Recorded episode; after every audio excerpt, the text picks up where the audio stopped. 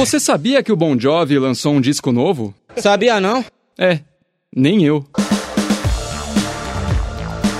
Esse é o Desvendando Discos. Eu sou Bruno Schneider e é verdade, no começo do mês de outubro, o Bon Jovi lançou um disco novo, que era para ter sido lançado em maio, mas foi adiado por causa da pandemia. Qual é o nome desse CD? O nome desse disco é 2020. Eu sei, é criatividade demais, é muita criatividade. É, claramente o nome não é nem um pouco criativo, mas eu ainda prefiro 2020 do que fazer um álbum de rock com rock no nome. Beleza, Bon Jovi, todo mundo sabe quem é Bon Jovi, né? O John Bon Jovi, todo mundo sabe qual é a banda Bon Jovi, mas poucos sabem que o disco acabou de ser lançado, né? Eu, por exemplo, não ouvi falar em lugar nenhum.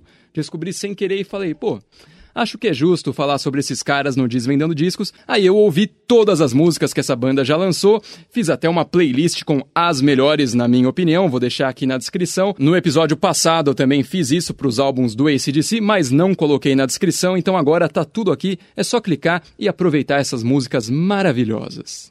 O primeiro álbum dos caras é de 1984 e de lá pra cá mudou muita coisa, não só com o ser humano, como com o som.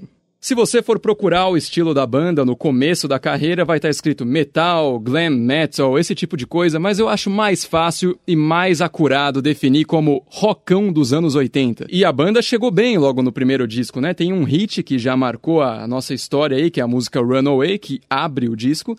E depois vem um segundo lançamento que chama 7800 graus Fahrenheit, que já é um nome estranho pra caramba. Acho que a criatividade foi tanta no nome desse disco que acabou e agora a gente tá com o 2020 aí. E o Bon Jovi já disse que ele não é muito fã desse segundo álbum. É verdade, não tem nada muito marcante ali. Se você perguntar para a maioria das pessoas, elas vão dizer que nem lembram o nome das músicas que estão nesse CD. Mas na sequência veio o maior hit da banda, o maior sucesso comercial dos caras, o álbum que marcou época, que é o Slippery When Wet. Por quê? Porque tem os dois ou três maiores sucessos que eles já lançaram, que são You Give Love a Bad Name, Living on a Prayer e Wanted Dead or Alive. E fala sério, tem alguém que consegue não gostar de Living on a Prayer? Pelo amor de Deus, essa música é demais. E com o sucesso estrondoso que esse álbum fez, a banda conseguiu finalmente se inserir em todos os ouvidos ao redor do mundo. E seguiu assim por um bom tempo. O Bon Jovi entrou muito bem nos anos 2000, especialmente no ano de 2002 com o sucesso da música Misunderstood, que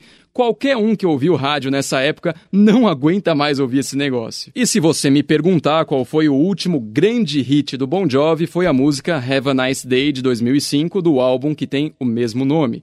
A partir daí, a banda começou a ficar mais e mais pop, né? Já aqui já nem tava mais muito perto daquele rock lá do começão dos anos 80, e isso é uma coisa que dá para entender, porque se a banda quiser continuar relevante por muitos anos, ela tem que se adaptar às mudanças do mercado, às mudanças dos estilos sonoros e muitas outras coisas. Então toda essa mudança no som da banda provavelmente desagradou muitos fãs, mas é o preço a se pagar. E por causa desse som mais pop que a banda começou a buscar, o som deles foi ficando cada vez mais genérico, os refrões vão se confundindo cada vez mais. Sério, você ouve os refrões das músicas mais atuais do Bon Jovi e você não sabe de qual disco essa música é. E o ápice dessa questão de fazer músicas mais genéricas acontece nos últimos dois lançamentos da banda, o álbum Burning Bridges e o This House Is Not For Sale. E vale lembrar que a banda teve um desfalque muito grande nesses últimos álbuns, que é a falta do guitarrista Rich Sambora, que é um baita guitarrista subestimado em excesso.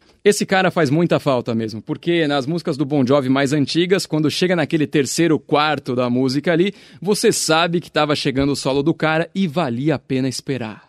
Então, beleza, outubro de 2020, o Bon Jovi lança o seu disco novo 2020. Vamos ver o que tem nesse negócio. E eu fico feliz em dizer que esse álbum começa muito bem com a faixa Limitless, que o Bon Jovi já tinha lançado como single antes do lançamento do disco. E essa música tem um bom refrão, né? ela tem um hook, que é aquela parte que fica na sua cabeça, a letra é legal, o visual do clipe é muito bom também, a voz do Bon Jovi tá excelente. E o curioso dessa música é que antes de entrar no refrão, o Bon Jovi fala algumas vezes a frase Trying to keep your head above water.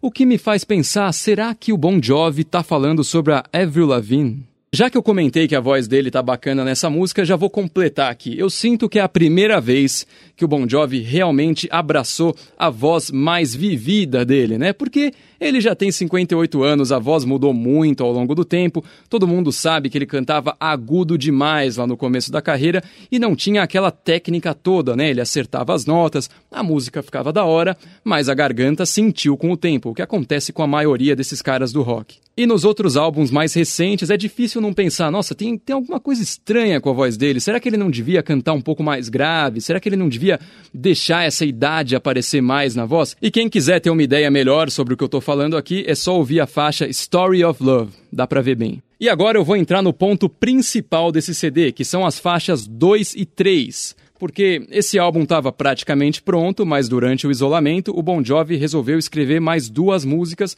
falando sobre o que está acontecendo nesse ano.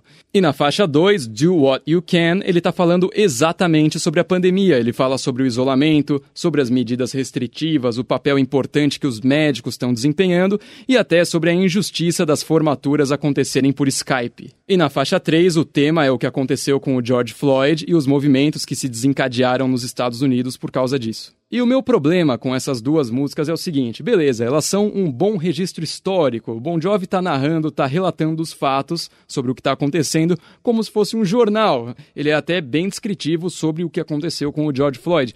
Beleza, dá pra ver que o Bon Jovi tá incomodado com o que tá acontecendo e resolveu fazer as músicas a respeito. Mas e a musicalidade? Como é que fica? Vale a pena você fazer um som correndo só para retratar uma realidade atual? Eu não sei. Mas, pelo lado bom, como o Bon Jovi está falando sobre uma coisa que ele realmente acredita, uma coisa que ele que tá no peito dele e ele quer pôr para fora, a interpretação dele faz as faixas valerem a pena. Outra faixa que também chama atenção por causa da interpretação é Lower the Flag, né? Abaixa a bandeira, que é o Bon Jovi falando sobre os tiroteios que acontecem nos Estados Unidos, principalmente aqueles que acontecem nas escolas. E no final da música ele vai citando as cidades e os estados onde esses tiroteios aconteceram e fica uma coisa bem pesada, para dizer a verdade. Junto com a faixa Limitless, outra que vale muito a pena ouvir é Blood in the Water. Por quê? Porque a guitarra aqui faz essa música ser muito da hora principalmente por causa do começo que eu quero ver alguém ter a coragem de dizer que o começo dessa música não parece Shine On e o Crazy Diamonds do Pink Floyd. É, tudo bem, eu concordo que qualquer música que começa com um acorde menor soando num sintetizador enquanto uma guitarra dá uma choradinha em cima parece Shine On e o Crazy Diamonds, mas ainda assim. Então agora eu vou me permitir ser bem genérico para resumir esse disco. É um Bon Jovi mais maduro principalmente por ele ter aceitado essa voz mais envelhecida que ele tem agora, finalmente abraçou essa questão e, graças a isso, as interpretações deram um salto estratosférico. Ele é um músico experiente que está mais focado agora em passar uma mensagem real sobre o que ele está sentindo de verdade do que compor uma meia dúzia de música que seguem uma fórmula para tocar em qualquer festinha. E eu chamo isso de Síndrome de Coldplay. Uma coisa engraçada que acontece nesse disco é que a gente tem essa música Do What You Can, falando sobre a pandemia e todas as medidas e coisa e tal.